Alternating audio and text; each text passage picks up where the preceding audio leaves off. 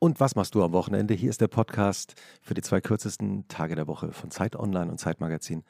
Und Ubin, wir hatten gerade eine besondere Gästin im Studio, oder? Eine sehr, sehr bezaubernde, besondere Person auf jeden Fall. Die Hüte mitgebracht hatte. ja, und zwar für jeden einen. Und das war, also ja, ich hatte noch nie so einen Hut auf und ich auch nicht. Man fühlt sich anders. Man fühlt sich komplett anders und ja. ich brauche sofort so einen, weil du fühlst dich ein bisschen wie in einer anderen Welt sofort. Und das mhm. ist ja, was sie auch die ganze Zeit meinte, ne? dass sie sich so ihre Parallelwelt schafft.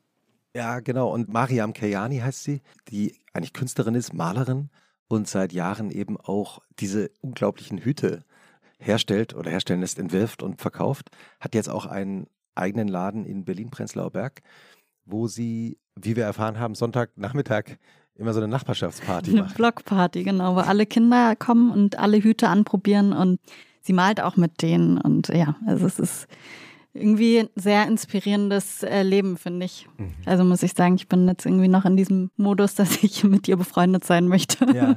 Wir reden natürlich auch über ihr Leben. Sie ist in Teheran geboren, hat noch kurz erzählt, dass sie eben in ihrer Kindheit auch traumatische Erlebnisse hatte. Deshalb kaum Kindheitserinnerungen hat. Sie ist dann nach Toronto in Kanada mit ihrer Familie und von ein paar Jahren nach Berlin gezogen.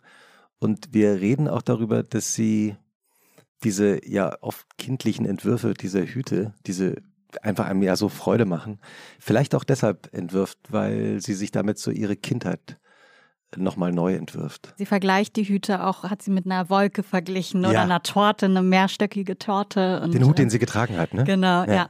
Und das fand ich auch total schön. Und stimmt auch, ne? Mhm. Du hast irgendwie, du musst einfach direkt lächeln, wenn du so einen Hut siehst. Und das war, finde ich, auch interessant, was sie meinte, dass ihr um dieses kollektive, um die kollektive Freude geht dabei. Das heißt, sie kriegt super viele Reaktionen auf der Straße und meistens sind es einfach positive Reaktionen, dass sich die Leute freuen, ne? Und weil du kommunizierst ja was mit diesem Riesenhut, ne? Und es ist irgendwie, ja, fand ich auch ähm, schön, wie sie das erzählt hat. Sie hatte auch von ihrem Familienleben erzählt, auch viel von ihrem fast zehnjährigen Sohn, der Samstagmorgen Pancakes für die ganze Familie oh, macht. Life Goals, wirklich. Ja. Und der sich manchmal ein bisschen geschämt hat früher, wenn die Mama ihn an der Schule abgeholt hat mit ihrem Riesenhut ja. oder einem Riesenhut.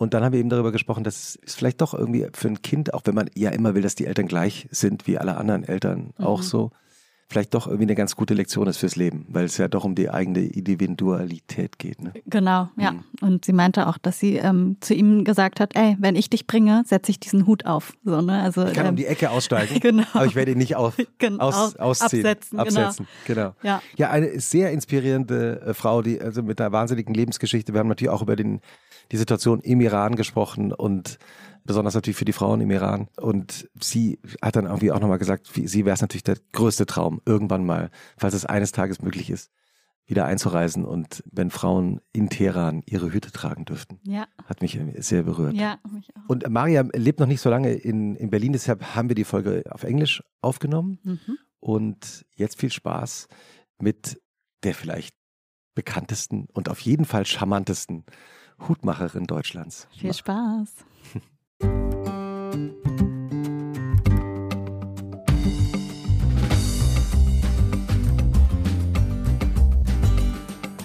Und was machst du am Wochenende? Der Podcast für die zwei kürzesten Tage der Woche von Zeit Online und Zeitmagazin mit Christoph Arment, Editorial Director des Zeitmagazins, Co-Gastgeber des Podcasts Alles gesagt und Autor des Zeitmagazin-Newsletters Was für ein Tag. Hallo Christoph.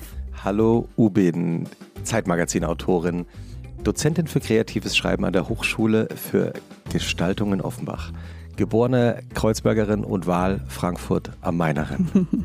Ubin Eo. Hallo. Hallo. Und wie immer wird diese Folge produziert von Charlotte Steinbach von Pool Artists. Wenn ihr Gästinnen, Gästewünsche habt, Lob, Kritik, bitte schreibt uns auch gerne, wo und wann und wie ihr unseren Podcast hört. Schreibt uns gerne einfach eine Mail an wochenende.zeit.de. Und heute haben wir, ich würde mal sagen, die best angezogenste Gästin in der Geschichte dieses Podcasts hier sitzen. Auf jeden Fall. Wir wechseln jetzt auch gleich ins, ins Englische. To be more polite, we'll, we'll switch into English. Now, she's, she's an artist and probably Germany's most famous milliner, whose fame even got bigger this summer when the Hollywood actress Diane Keaton wore one of her extravagant XXXL hats trying to enter a museum in Düsseldorf and was filmed and later on posted that video on Instagram and it went viral as they say these days. American magazines went crazy. People magazine did a whole story about it. Michelle Pfeiffer was euphoric about it. So we thought it's it's about time. Now our guest was born in Tehran, then migrated with her family to Toronto, Canada. And at some point she came to Berlin and that's why she's here today. We're very happy to welcome Maryam Keyhani. Hello. Hi guys. Hello.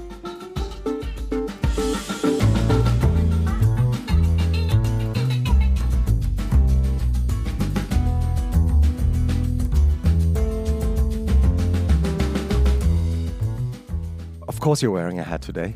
Yes. Yeah. Well, I mean, how would you describe the hat that you're wearing today?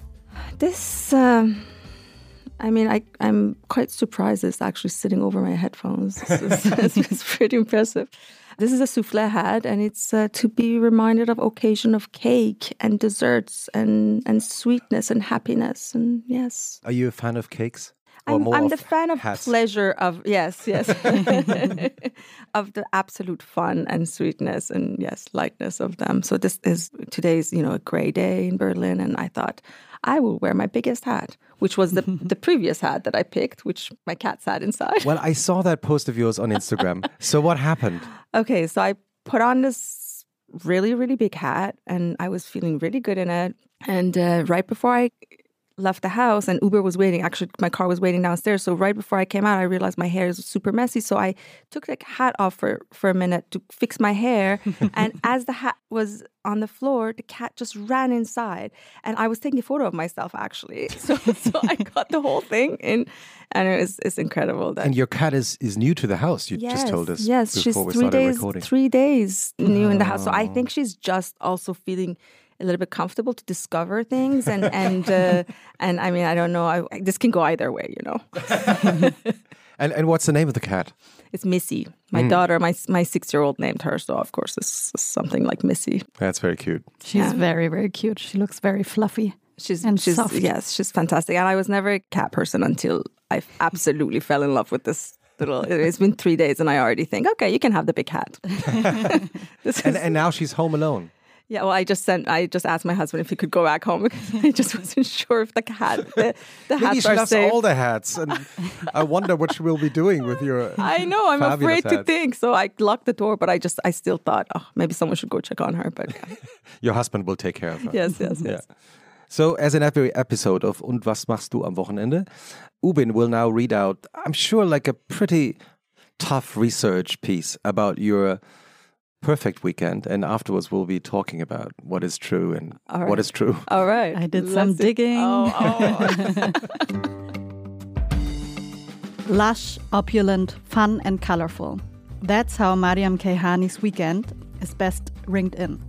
This can mean hosting a dinner with friends where the entire table is covered with huge pink bowls full of salads, rice, large cheese platters, and finally, of course, cream cakes, strawberries, cherries, and everything else that is pretty and juicy. I have to swallow a bit because it's like so, it sounds already really delicious. I'm always hungry right now. The most important thing is the champagne, though, but not too much. Just one glass makes Maryam Keyhani mutate into the party cannon of the century, as insider sources report. There's a lot of laughter, the occasional cry, and above all, dancing together. Passion is the most common thread here. If Maryam Keyhani still can't sleep after all the hustle and bustle, she goes back to eBay and searches for bizarre finds. Saturday is strolling day. Whether fresh flowers from the market or candle holders at the flea market, Maryam Keyhani never comes back empty handed. At home with her son lounging on the sofa reading, or with her daughter playing, or I didn't write that down, but I just saw it watching her cat watch Peppa Pig. right? Yeah. The husband cooking some rice dish and early to bed. Because on Sunday, something big is coming up again. The entire kids of Prenzlauer Berg are coming to Maryam Keyhani's store to paint with her. Laughing, laughing guest. the weekend at Keyhani's house is a bit like a reinterpretation cocktail of Marie Antoinette, Pippi Longstocking, or The Fabulous Destiny of Amélie Poulain. That was pretty. yes. and, and, what was correct about it?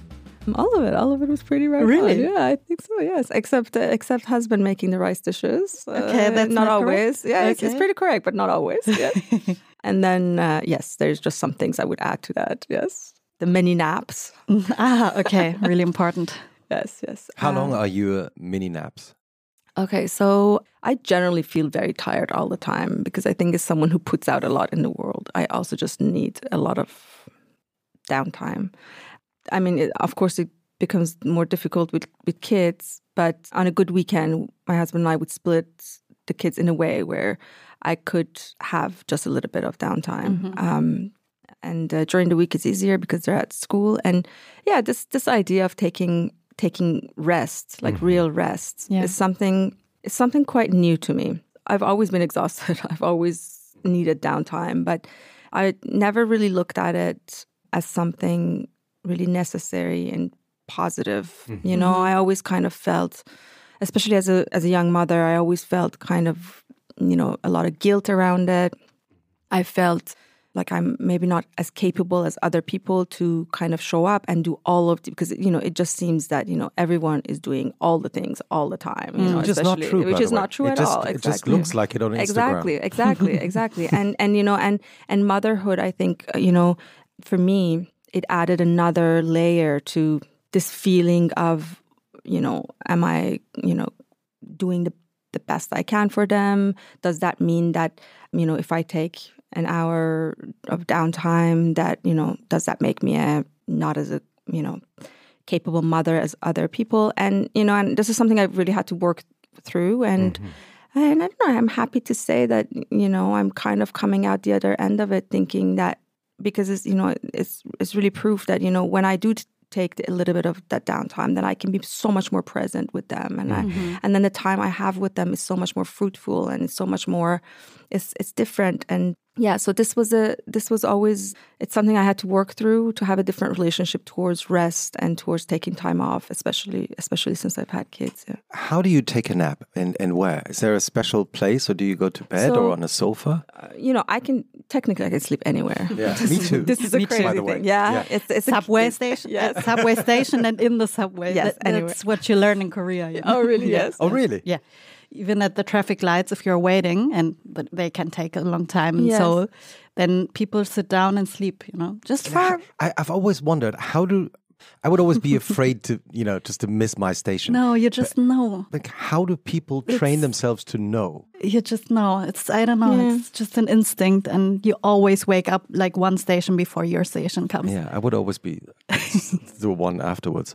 But so so you have a special place. No, to, I can or... sleep anywhere. But I mean now now, now the, the special place is where you know everyone else is not at. So so it's like anywhere you you find a place to hide, you do that. You know. So so I usually just you know just pass out in my bed for like an hour, an hour and a half every every afternoon, and and yeah, and I'm you know I had a really interesting conversation with a friend actually the other day because I was thinking I still have this I was saying that I'm working really towards this idea of looking at rest differently and more positively but i still it's still a bit challenging you know? So i was just saying to her you know i still you know sometimes when i wake up i think you know and i guess a lot of people have this you know when you feel groggy and you feel a little bit guilty that you know did i miss out and and did i just not perform as well as i could today? And she had something so interesting to say and she said you know well i think it's also just you know, when you realize how you work and how you function, she said, you know, maybe it is the idea because you know my bedroom right now is just kind of like you know in the in the back of the house and it's kind of a place to hide you know because mm-hmm. it's like it's like the cat who's looking for like a like a hat to hide inside you know it's it's very dark place and it's a very it's a place to hide and and just right. kind of go away mm-hmm. and she suggested something so beautiful and i'm really thinking about it now and really going to do something about it. And she said, you know, why don't you just move your bed to a bright room and make your bedroom a really like every other room in your house, you know, mm-hmm. make it a celebratory, a happy, like a th- like somewhere that is not something to be you know to to get down about or to hide or to be ashamed about but somewhere you know what i need i need to sleep and this is a part of my this is a part of my everyday. Oh, absolutely. Yeah. And, and sleep is so underestimated. Absolutely. Totally. Yeah. It, it really affects everything. Mm-hmm. You know, it affects so our productivity. It mm-hmm. affects that. I mean, I honestly, it's, I know it's such a cliche, but I think of so many ideas while I'm snoozing, mm-hmm. you know? Mm-hmm. And it's, uh, you so, know. So when we talk about a perfect weekend and yes. you don't have to work too much, when does the weekend start? Friday afternoon. Uh-huh. Friday afternoon, and it goes till uh, it goes till Sunday night when the kids are in bed. so Friday afternoon starts. So the kids are coming back from school. Yes. Yeah. Yes. And so I try to, for Fridays, I try to always, I mean, we're not always sticking with the program because, of course, it's so unpredictable and difficult to, uh, to do it all the time. But cats, I try to have. You, know, you have to handle the cats. I try to make a family dinner every Friday so that we all sit, you know, oh, around um, nice. around the table and we have, you know, I, I try to make them Persian food, which you know I don't get to cook during the week that often. So that's kind of a, um, a little bit of, of, what kind of Persian food? Oh, Let's get into it. Uh, oh yes, you know tahdig. Yes, absolutely. Tahdig is. I mean, if you if, if I'm lucky and I can get it right, it's it's it's really the treat of the, the of the. Best it's really thing good. Of right? the world. Yeah, it's, it's really like, nice. Maybe we have to explain it. Tahdig is what. Uh, so you make rice. I mean, Iran we eat a lot of rice, and then it's this glorious bottom of the uh, of the pot where it gets like a how do you say cluster. Uh, it's like a yeah. bit burned, like yeah, crunchy. like the bottom, yeah, like yeah. crunchy at the bottom. It's almost like you know a hot pot, like you know when you yeah. have Korean rice, and at the bottom it gets all. It's called nurungji. It's oh, like bless, the same bless, concept. Yes, and I I well, buy it in Korea always like stacks of it, and I'm sending ah, it here. Are you serious? Yes. Oh, I didn't you can just buy this thin layer of burnt rice, which tastes like a mixture between popcorn and I don't know, like oh. the best toast that you had in your life. Oh my god, Persians are not rice, there yet. That sounds rice. amazing. It's amazing. Oh, because so we have a burnt rice fan club here. totally. Tahdig, look that up. T A H D I G. Tahdig.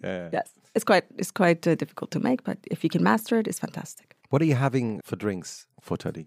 I mean, I honestly don't drink at home that often unless people are over because you know I make up for it when people are over. So so and also Persian food doesn't really go so good uh, in my opinion with with like drink drink, but we make this like I rose water drink sometimes oh, nice. or I would do there's something called doogh, which is not for everyone, but it's a yogurt drink actually. Mm, I love yogurt. Uh, yeah, it's it's not for everyone, you know. Sometimes like it's oh, why not? I don't know, some people get really grossed out by it, I think. Like it's either you love it or you like cannot go near it. Okay everyone in my family loves it because, is Persian. it like ayran or yes something yes exactly like exactly. salty yes a bit sour yes. and salty yes, yes. yeah. really good. and you put ice in it a little bit dry mint oh god that sounds yeah. just really good it's really for the good. summer as yes, well no? exactly exactly so that's usually the drink we have with when we, if I make when I make Persian rice and yeah mm. we do a full on Persian Persian feast because you know we also don't have a lot of family here, so I feel like food and Persian food specifically is my mm-hmm. one of the few ways I have to kind of bring the kids,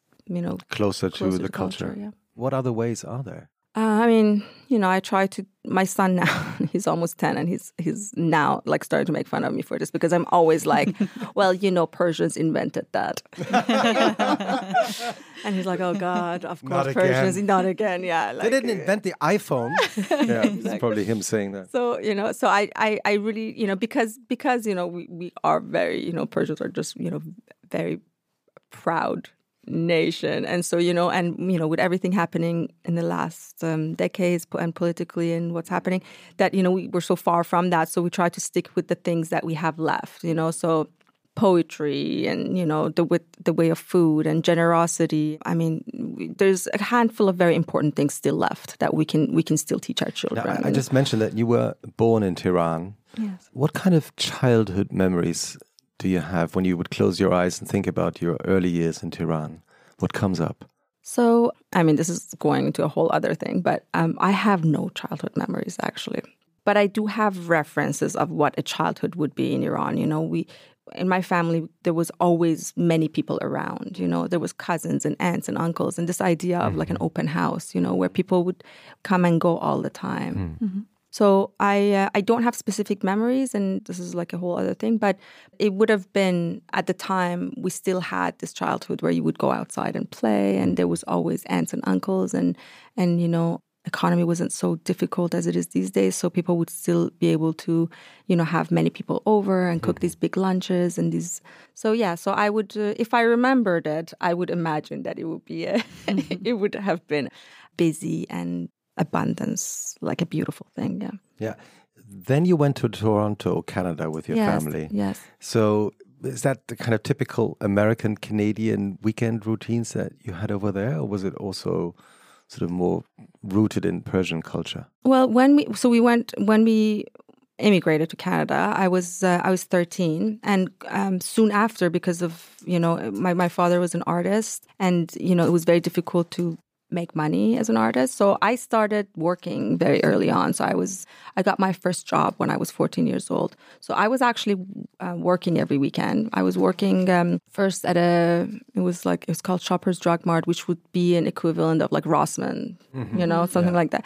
And then uh, and then I upgraded and went to a shoe shop and I was working there. Uh, and it's crazy now that I think about it. You know, I think, oh my god, it's incredible to have had that much energy. You know, I was like when I was 17, 18 years old, I was working shifts from like nine in the morning till nine in the evening. Oh, wow. 12 hours. 12 hours, you know, mm. on high heels, you know, selling heels to other people. oh, God.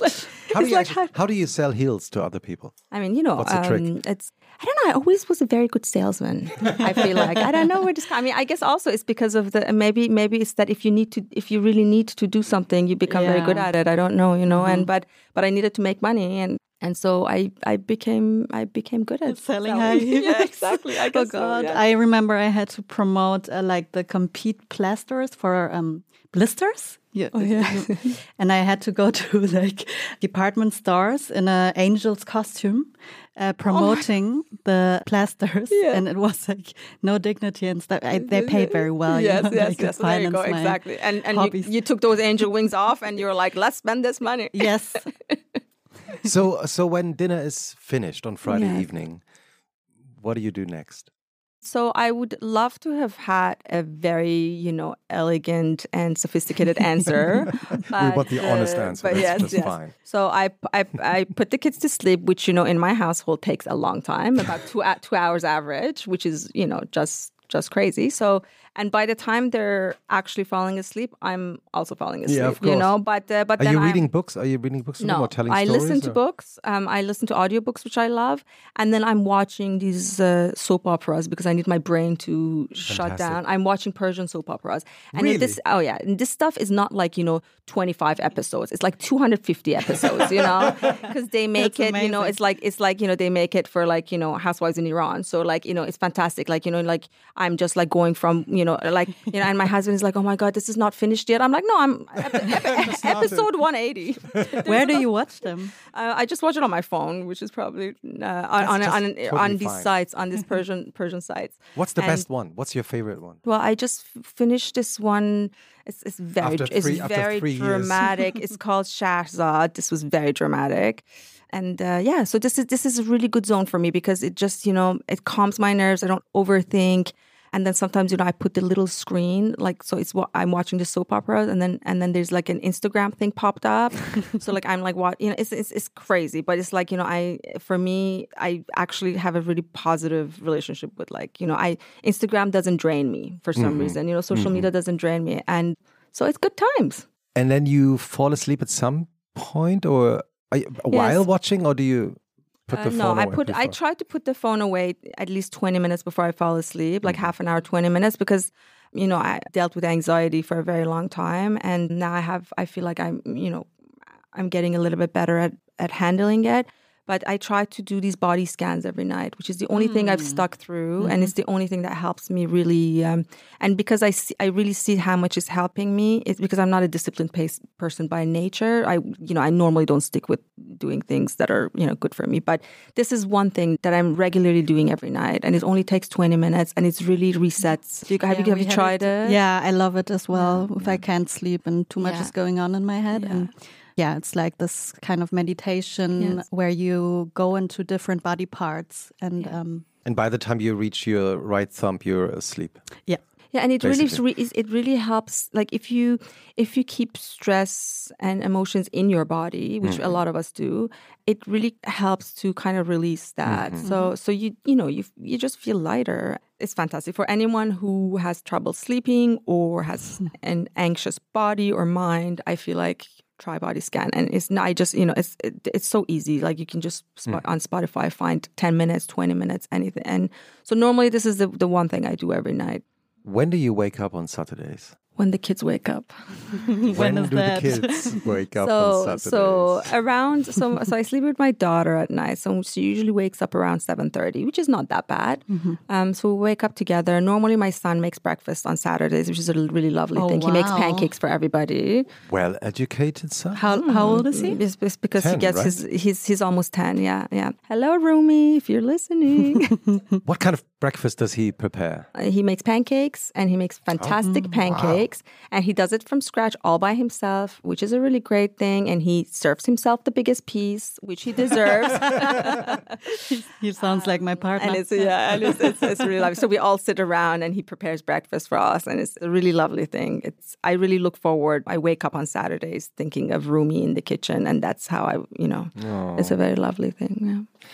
Now we've briefly mentioned the fact that you're a milliner, and you know your your hats have been covered, you know, all over the world. You've, they've been on Vogue covers everywhere, magazines, on television. Is it true that you started in Paris? Will making hats because you're, you, I mean, you're a trained and educated contemporary artist. You, yes. you know, you do paintings and you, that's, you're a very successful artist in that field. So I was curious if that story that I heard about in, yes, I think Paris that story is, is, a little bit romanticized uh-huh. because you know obviously Paris sounds so good, but uh, but it is it is true to an extent because when I started, I actually started with doing jewelry, and uh, I did start in Paris because my agent was in Paris, mm-hmm. and so um, you know I would go from Toronto yeah. to mm-hmm. Paris and you know do the showrooms and the whole the whole thing, and then quite fast I realized that you know that is not for me. My nervous system is not meant to you know survive in fashion world but yes, it is true that, you know, I still I mean, I still think of myself as a painter. And I feel like to be a millionaire, you also have to know how to make hats, which I don't, which I always think is a little bit of an advantage because, you know, if I think of a hat, mm-hmm.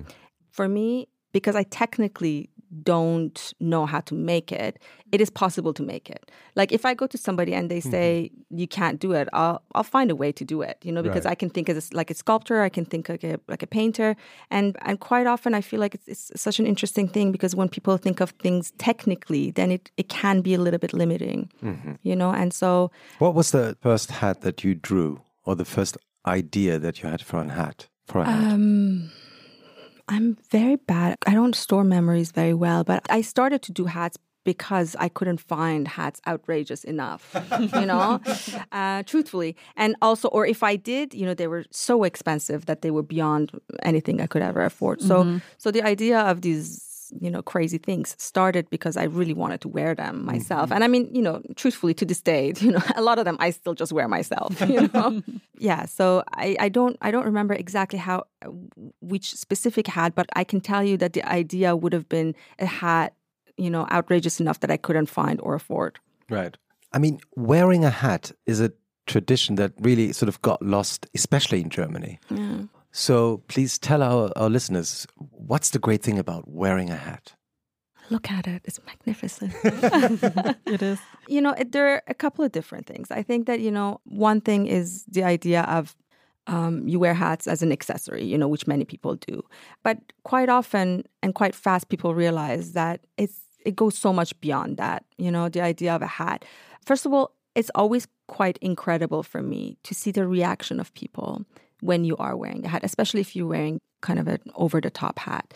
It genuinely, genuinely brings many people pure joy. Mm-hmm. Mm-hmm. True. You know, same happens with me all yes, the time. You know, it's something really simple and really beautiful. And it's almost then you get kind of hooked to it. Like I really love the idea because you know after you know now 20 years or something I'm wearing these hats. After a while it's no longer about, you know, to wear accessory or not or whatever. It becomes about something you know beyond that. Mm-hmm. and and to see people react to these things you know whether it's children who think oh my god is that lady wearing an ice cream on her head? You know or or to think you know you see like in you know grumpy old lady walking down the street and then she suddenly you know looks up and sees this crazy thing on your head. And in that occasional smile it's mm-hmm. so beautiful you know? And i think for me now it's become so much more about this collective joy. You know i uh, i really see how the way people you know like would honk from a car or like scream through you know like from the other side of the street or what are they screaming? Uh, nice hat! Or, or, or, or, you know what? And actually it's not always compliments as well. Like there's there's times people flat out laugh at you you know?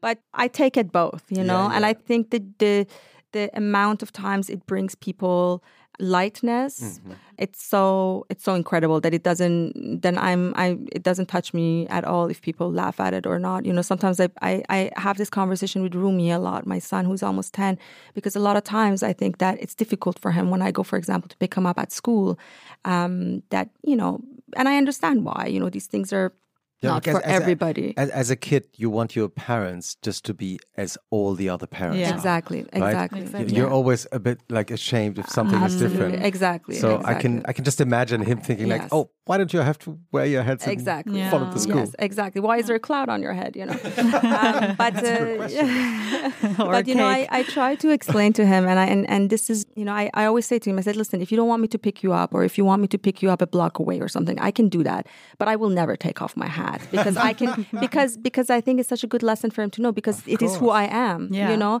I think That's it's the right. biggest lesson to you know. Listen, right. like if it if it doesn't work for you, I respect that, but I am here to teach you that you you be who you are no matter mm-hmm. what you know? And i think this is this is quite diff- it's, it's a lot more difficult to do than you know i had i have a, a, a, friend in toronto a beautiful friend he's now in his 70s and christoph if you're listening i miss you. And he um he had yes he's he's yeah. great. Yes and he said, you know, he is, uh, the, you know, this incredible, incredible original dandy. You know, he's he's wearing these, uh, you know, custom made shirts and suits and these these incredible glasses. And he's he looks like a very particular. He looks only like himself, but in the context of something that you've known for like. It's very beautiful the way he the way he is. And he said to me, he has older daughter, and he said to me when I had my first child, uh, you know, I said sometimes it's difficult, you know, because I feel like, you know, maybe I'm too much and I don't look like the other mothers. And and he said, you know, for the longest time, and he he raised his his daughter in London, and he said, you know, at the time she used to always say, you know, like don't come to the birthday parties and get me, and and always there was always a separation. And and he said, you know, fast forward thirty day, uh, years later, I've taught her the biggest lesson, and that is that you always above everything else be who you are. Mm-hmm. and now of course said that you know she's she's begging me to go to these dinners with them and her friends and i'm the cool dad now. But uh, you know but of course of course it would have been a difficult journey but i think it's it's these lessons that are difficult to teach them but the most important ones mm. you know? Yeah. So after pancakes on saturday what happens next in your family house so now that I have the shop, I have to keep the shop open, which I'm finding very difficult. so on Saturdays, we try to, my husband and I try to split mm-hmm. the shifts. So I would be at the shop for a few hours and then he would be at the shop for a few hours. And what we've started doing is actually taking the kids to the shop with us mm-hmm. because we realized that, you know, if it's, it's also that you know, I don't want to feel like I'm missing out on Saturdays with them and then if i'm at the house i feel like i'm not keeping the shop open. So so now we basically have made like a play area for the kids at the shop. Oh nice. And they just hang out you know? There's a little park next door that they can just go by themselves. So so we try to spend a couple hours mm. on on saturdays at the shop. And um, i guess later on they will have great memories. Mm-hmm. you know having so. having having spent oh yeah it, i think as a kid it's always great to be part of someone's working atmosphere. Yeah. And I remember mm. the first time I went to, my mother used to work at the Frankfurt Stock Exchange, and the first day, I think it was for Christmas, I don't know, it was a kid's day. And the first time she took me to the office yeah. and showed me around, it's a whole new mm-hmm. perspective. Yeah, that must parents. have been incredible to see, right? The yeah. the buzz and the yeah, yeah. yeah. Well, it was just offices, but oh, okay. boring offices. I but think to of me, the American movies of stock yeah, yeah, My mom used to take care of like grannies and grandpas, you know, back then, and oh, I went really? there sometimes oh, in the morning shifts, and they like gave me a lot of sweets and oh, stuff, you know, and these lovely. memories. Yeah, and it's, the attention. It's great. That's lovely. Yeah, yeah. So when do you close the shop on Saturdays? We don't have hours, so I guess uh, one when everyone is done. Okay. You know, so I would say around four o'clock, five okay. o'clock. And then we try to take them out for dinner, like an early dinner. We have some a lot of really great places near us. We usually end up at the Vietnamese place around the corner, um, or we just get some pizza. And then sometimes I, you know, I mean, I try to go out at least like twice a month. Yeah. And my husband as well. But uh, unfortunately, we don't go out together that often in the evenings because my daughter won't stay with a lot of babysitters and it's just i'm not organized enough to organize babysitters so it's just easier to go out separately so we do an early dinner together mm-hmm. and then one of us either me or ali will go out on saturdays separately which works for us do you have any recommendations for us ubin Yes, I do. As the weather is not so nice these days, yes. I watch a lot of um, series, and I yeah. discovered on Apple Plus. Yes, a series. It's called Platonic. Okay. I don't know if you have watched it. It's no, with uh, Seth Rogen, who I love, to be honest, mm. and uh, Rose Byrne, mm -hmm. and they're in their mid forties and in the middle of a midlife crisis, and they're best friends. Yeah and they haven't met for a long time because they had some beef going on but then they reunite and then it's like escalation. Like when they get together it's like beavis and butthead. And um, it's so fun to watch them and it's also fun to watch this kind of you know group of like mid 40 people because i think there are not so many series that cover these yes people in their midlife crisis, like in their mid 40s, you know? Yes, yes. Either it's uh, in their 30s or like in their 60s or something, but in that middle age, it's like, yeah. I don't know. I haven't watched so many like this. It's really funny. Platonic. I'll watch it tonight. I'll watch. I'll put my, my soap operas on on hold tonight. do it. I'll, I'll watch it. I'll yeah. watch it. Do you do you have also have a recommendation for us? Maryam.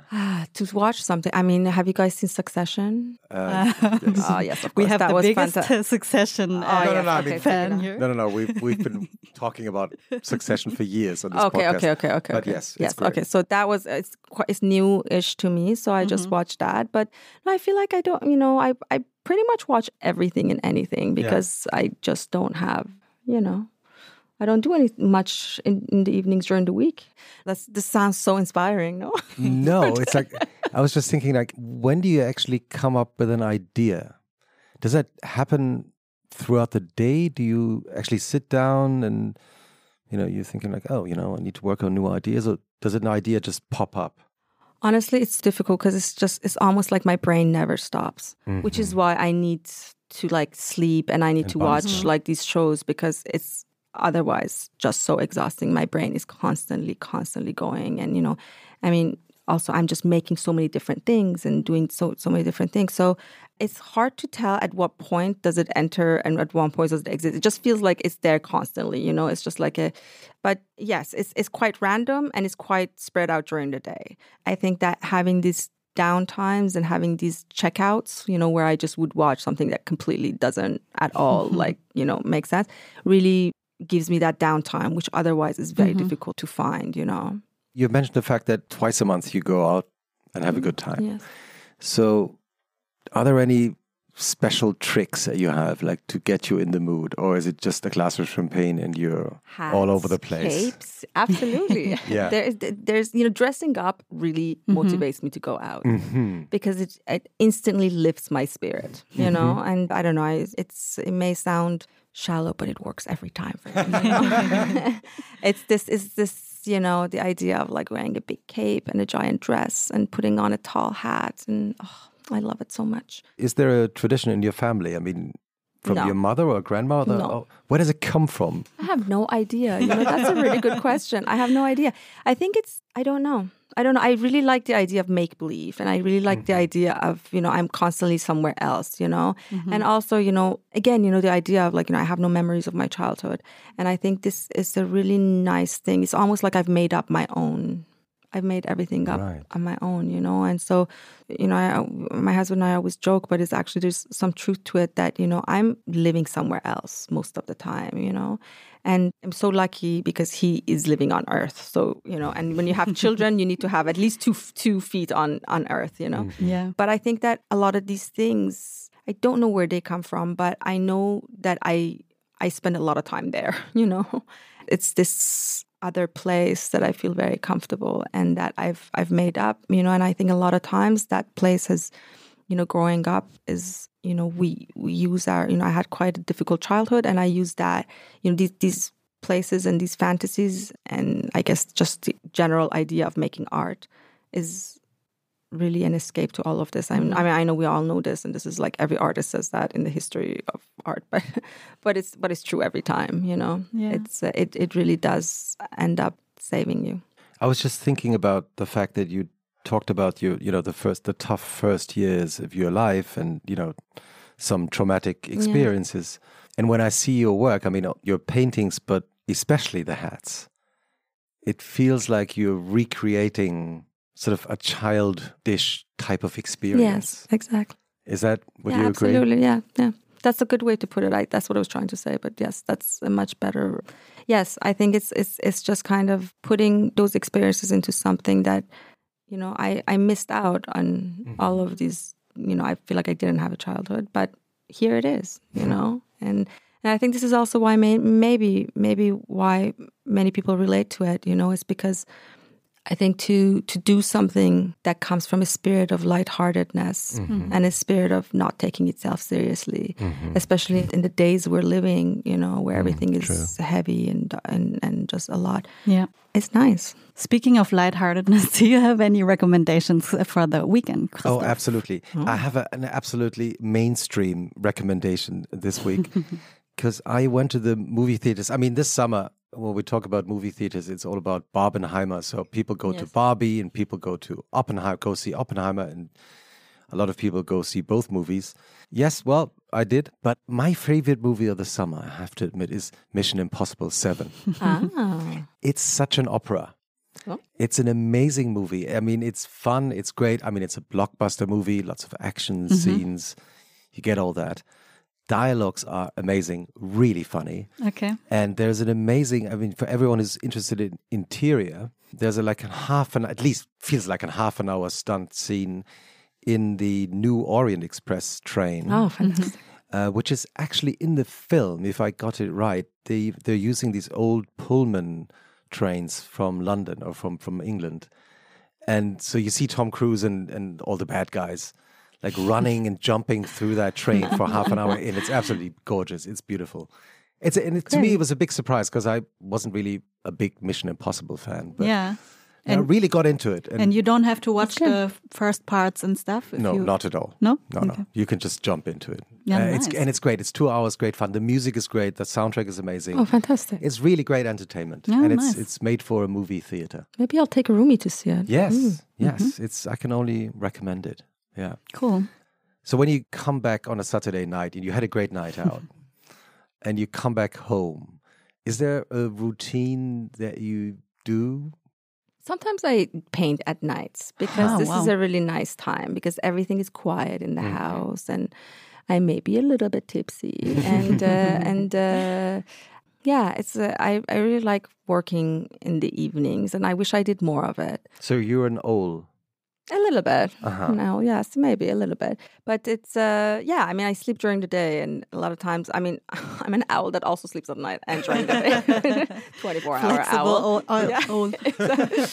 but uh, but yeah, I, I, a lot of times when I come back home because now also I try to, you know, um for example, I was out just this weekend and I came back at a quarter to 11 and I felt like this was a very good time for me to leave, you know? Just just before that like, you know, that extra glass that you don't really need. And I came home and I was working for an hour and a half, which was, you know, quite good for me.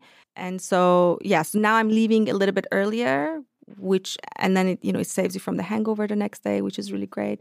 So I was very, this was a good, I think I might keep this up for a little bit longer where I leave it, you know, ha- start early, mm-hmm. leave a little bit earlier and still have a little bit in me to work at night because it's a very beautiful thing to work in the evening.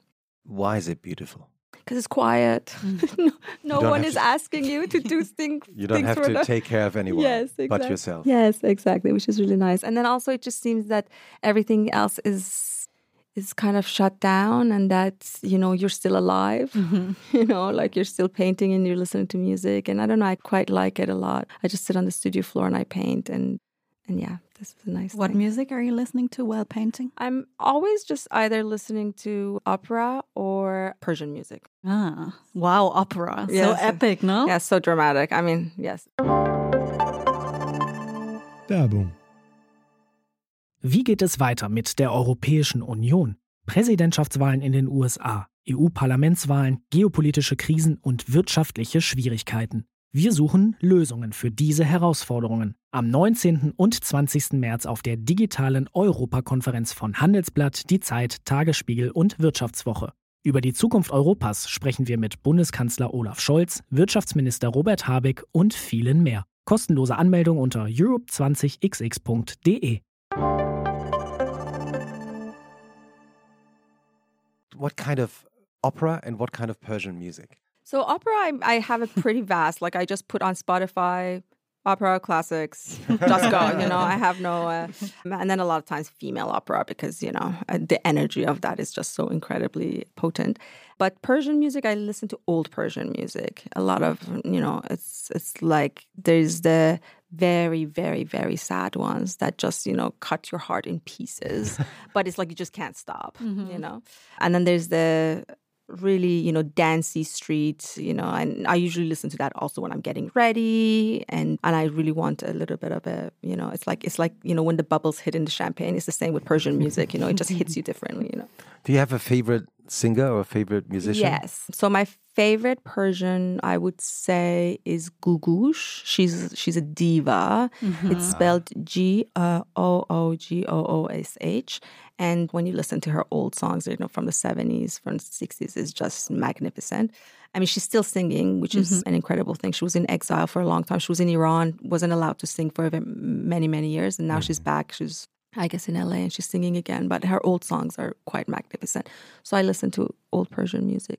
When we published an interview with you in Zeit magazine last year, when we did an issue about the whole issue about Persian women who couldn't or didn't not live in Iran and were thinking about the people in Iran, you told a story that you got a message on Instagram from a young woman in Iran yeah. telling you that she's dreaming about wearing one of your hats one yes. day because right now she's not allowed to do so. Yes. Oh yeah. God! Yeah, it was. Goosebumps. I know. I know.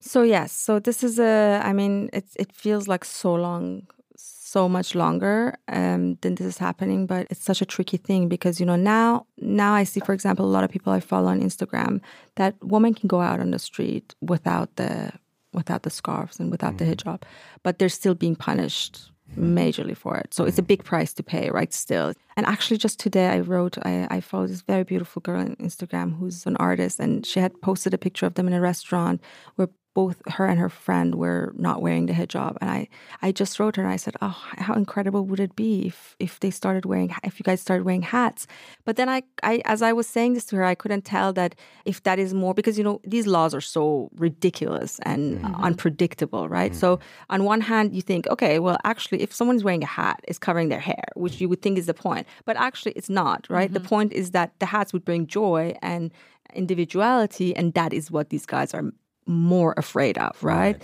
So I could actually see how that would be so much worse than, you know, not having the hijab or something. But I mean, you know, I don't think I can go back to Iran anytime soon, but um, I would have so loved to mm-hmm. send that girl a hat and just, you know, and I just wish that I wish that it was I wish it was so so much easier and less heavy than to think that you know she could put on the hat and go mm-hmm. go out in. Tehran or in Iran. And, and you never know. You never know. One exactly, day, maybe. Exactly. One yeah. day, and this would be my absolute, absolute dream. exactly. So when do you wake up on Sundays? I wake up Sundays. Normally, my husband takes the kids in the morning. So Sundays, I can wake up when I wake up. So normally around nine o'clock, eight thirty, mm. nine o'clock, and I do breakfast for the kids. And uh, I make Persian breakfast. Oh yeah. uh, yes, I make it. I make a Persian omelet, most often, more, more more often than not. Not always, but a lot of times. And then, uh, what, what's great about a Persian omelet? Is that the just, herbs? It's not or? that it's especially great. It's just that it's like you know I'm trying to keep these you know traditions. Mm-hmm. I mean, it's I make this one thing with tomato. It's with tomato sauce, mm-hmm. and it's, mm-hmm. it's, it's like a Persian. We call it omelet. And then you have a side of herbs like mint and mm-hmm. tarragon, which we have a really beautiful Kurdish like Späti near my house on Kovitzstrasse that I always get herbs from there. Mm-hmm. Yeah, and then I we have a little breakfast, and then I I try to go to flea market on Sundays. That's my so, so you, you right got yes, you, you, covered that already. nice. Yes, yes, yes. I, I remember. um, yeah, and then and then you know, in, in Sunday afternoons now we always have like a neighborhood party, which is really lovely. So cool! It's I heard about it. It keeps my my heart warm. you know, honestly, like it's you know, it's a little bit stressful to have a shop because you know I just it's just a lot of work.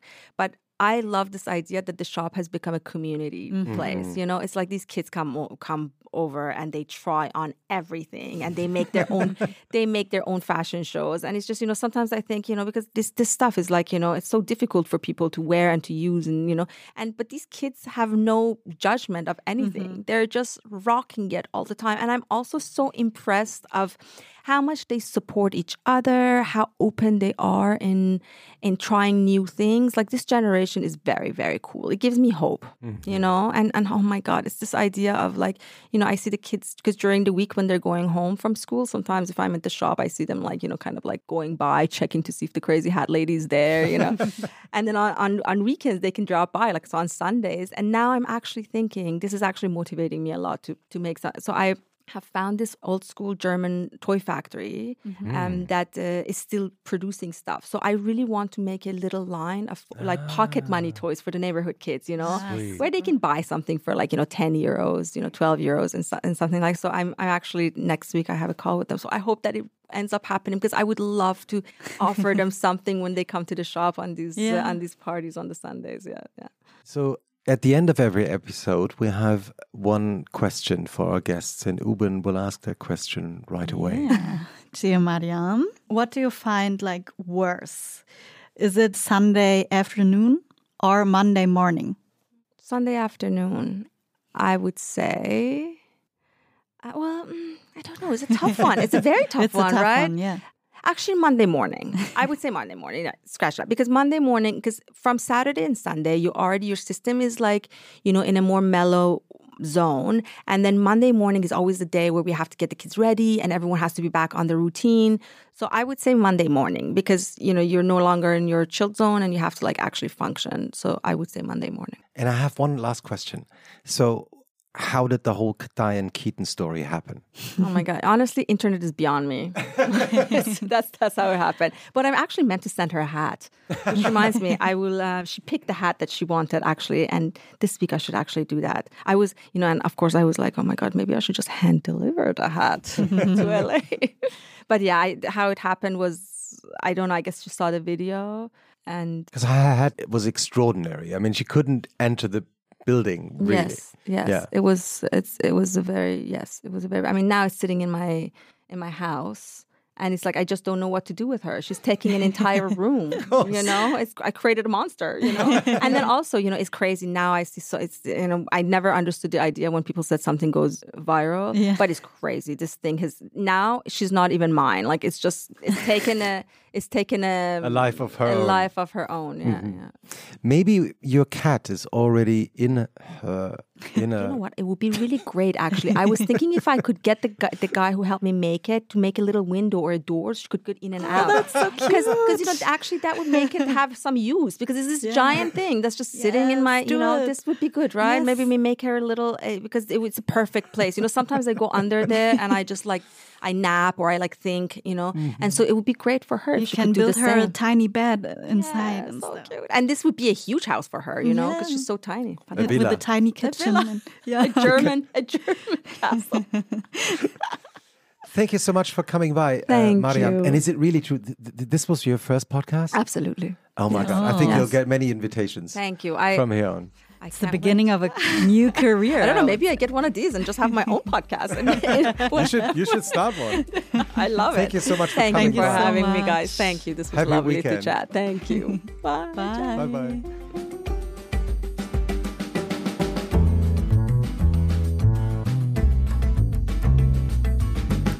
Und was machst du am Wochenende?